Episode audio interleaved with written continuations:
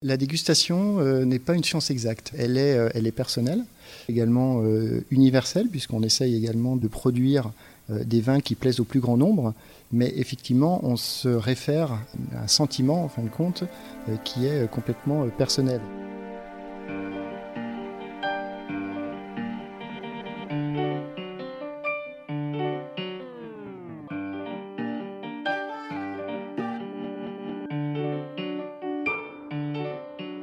Bienvenue dans l'âme d'une maison, la maison Tétinger.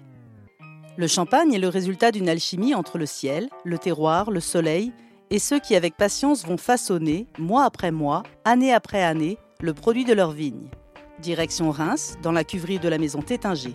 C'est ici que la récolte de l'année est stockée dans d'immenses cuves, à perte de vue. Dans les épisodes précédents de l'âme d'une maison, nous avions assisté aux vendanges et à la première mise en cuve de la récolte de l'été 2020 une année particulièrement chaude. Quelques mois plus tard, l'heure est aux premières dégustations. À ce stade, les vins clairs, c'est leur nom, n'ont pas encore de bulles, mais leur potentiel est déjà là. Potentiel que les palais les plus aiguisés de la maison sont en mesure d'analyser, de décortiquer, de comprendre. Alexandre Ponavoy, le chef de cave, a organisé une dégustation avec Damien Le Sueur, directeur général, et Vitalie Tétinger, présidente de la maison, afin de leur faire découvrir le futur millésime 2020.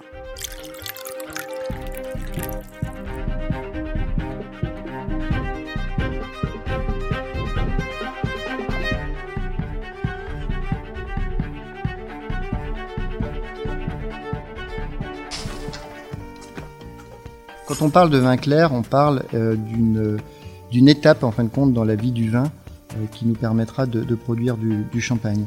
ce qu'il faut bien comprendre et d'une manière assez euh, synthétique, c'est que nous avons trois étapes dans l'élaboration d'un vin de champagne. La première étape, et la fabrication et l'élaboration d'un jus de raisin par le biais du, pressurage du raisin dans lequel on aura donc un jus, un jus de raisin avec du sucre. Euh, et dès qu'on aura transformé ce sucre en alcool par l'intermédiaire de levure, tiendra ce que l'on appelle un vin clair.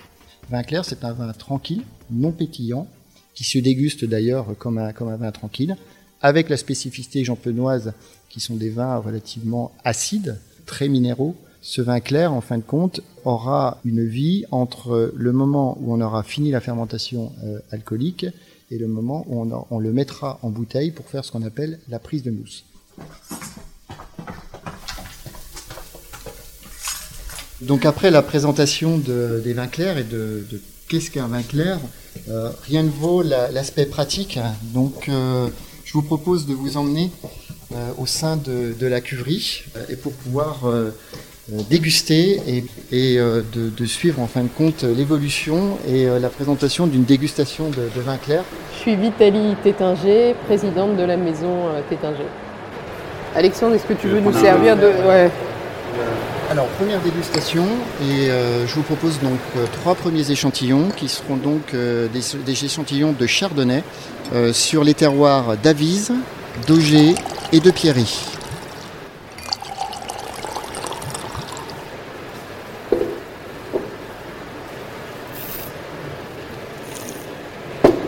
Damien Le Sueur, directeur général de la maison. Sur le premier échantillon, je trouve qu'on a quelque chose qui est déjà très, euh, très gourmand. Avec beaucoup de chose de, très ample, d'à la fois mature, mais avec une belle précision euh, aromatique et une attaque de bouche euh, relativement ciselée. Donc assez caractéristique de l'année entre, entre cette générosité, cette finesse et cette tension sur, euh, sur les finales et sur, la, fin de bouche qui apporte beaucoup de longueur avec cette petite pointe de salinité. Il est impressionnant, euh, très belle texture, très belle longueur, très fine. Il est un peu salin, un peu euh, agrume, citron, très très beau. Mais en fait, c'est tout l'intérêt de faire cet exercice chaque année.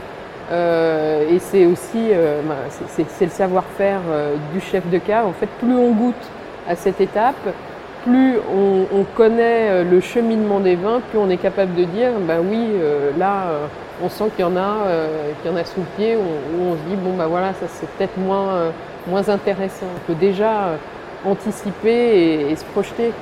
Et ça, c'est une parcelle qui se trouve où? Là, on est sur le terroir d'Avise, commune de la Côte des Blancs. Et donc, on, déguste différentes parcelles, parce que c'est un terroir important. On a la chance d'avoir un, un beau et grand vignoble sur ce terroir Et donc on, vinifie au maximum en identifiant euh, les origines de parcelles, de façon à pouvoir avoir une diversité, y compris au sein des terroirs. Chimiquement, à ce stade, il se passe quoi? C'est déjà un peu alcoolisé, il y a déjà un début de transformation? Alors chimiquement, il se passe plein, de choses. Effectivement, on a aujourd'hui euh, l'alcool, qui est un, exhausteur d'arômes et un pourvoyeur même d'arômes en termes de dégustation. On a transformé le sucre en alcool euh, grâce à, l'utilisation des, levures. On a également fait une deuxième fermentation, ce qu'on appelle une fermentation malolactique, où on a transformé euh, l'acide malique en acide lactique, qui nous a également permis d'avoir des arômes supplémentaires dans les vins. Et aujourd'hui, on a le temps qui fait les choses, un élevage, ce qu'on appelle un élevage sur l'ifine, qui nous permet en fin de compte euh, d'avoir une, expression aromatique de plus en plus développée. Et c'est d'ailleurs pour cela qu'il est important de déguster les vins assez tôt dans la campagne, juste après les fermentations, pour pouvoir euh, connaître la tonalité du millésime et voir un petit peu ce que cela peut donner, mais également de les reprendre dans le temps, plusieurs fois sur les mois de décembre, janvier, février, pour justement suivre l'évolution de vin et suivre l'évolution chimique, organoleptique des, vins dans le, dans le temps. On monte en tension, on monte en texture de vin. On est vraiment sur, euh, sur un vin euh, très fruité, très ouvert à ce stade de, la vinification. Beaucoup plus ouvert.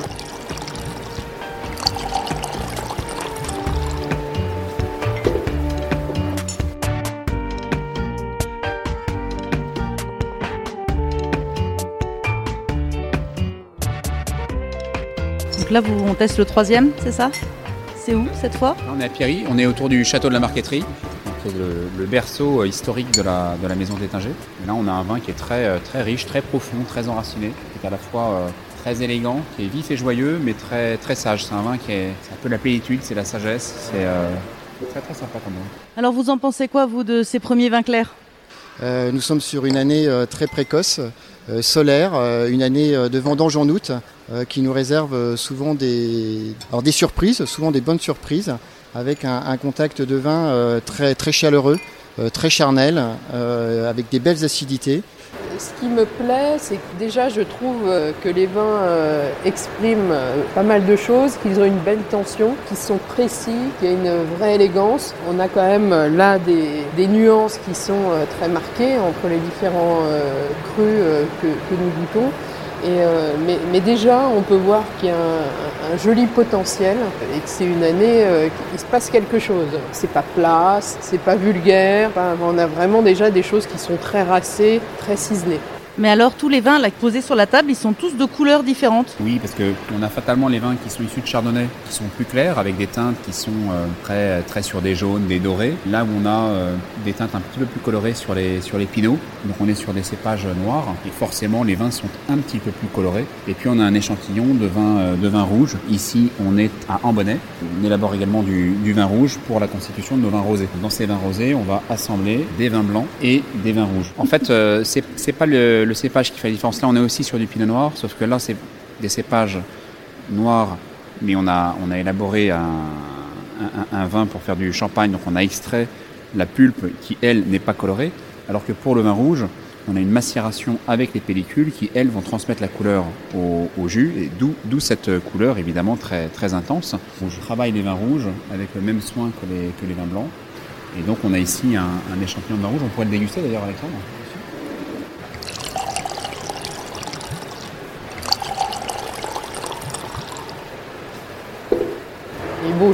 très très beau. Et là, on est très privilégié quand on déguste un vin comme ça, parce qu'on sait que ce vin-là, il est, il est fugace, il est très éphémère, mais ce vin, il est, il est merveilleux, il est croquant, il a une fraîcheur, d'une intensité, d'une finesse incroyable.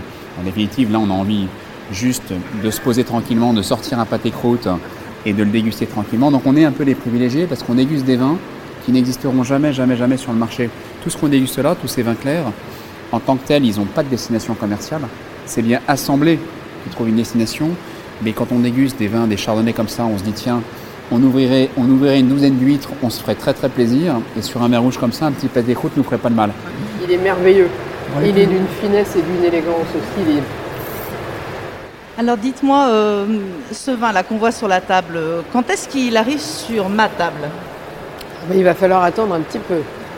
Et d'ailleurs, nous ne savons pas encore à ce stade quand est-ce qu'il arrivera sur votre table parce qu'on ne sait pas dans quelle cuvée il ira. Et en fonction de la cuvée dans laquelle il va aller, il va peut-être patienter euh, à minima 3 ans et demi, mais il peut patienter 5 ans, 10 ans, 11 ans, 12 ans. Donc en fait, à ce stade, il est bien trop tôt pour savoir où va se retrouver ce vin euh, et surtout quand vous allez passer à table.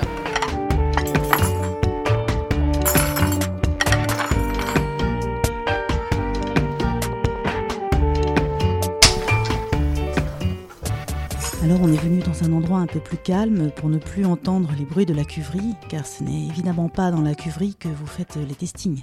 Non, alors effectivement, cette, prise de, contact euh, collégiale euh, avec le comité de dégustation, euh, on aime la partager. Cela permet d'avoir des échanges frais, francs, cordiaux. Mais effectivement, ce travail de dégustation vin clair se fait également de manière très spirituel, de manière posée, euh, de manière calme en fin de compte pour pouvoir euh, rentrer au, plus profond en contact avec les vins, de comprendre les vins et de, les annoter.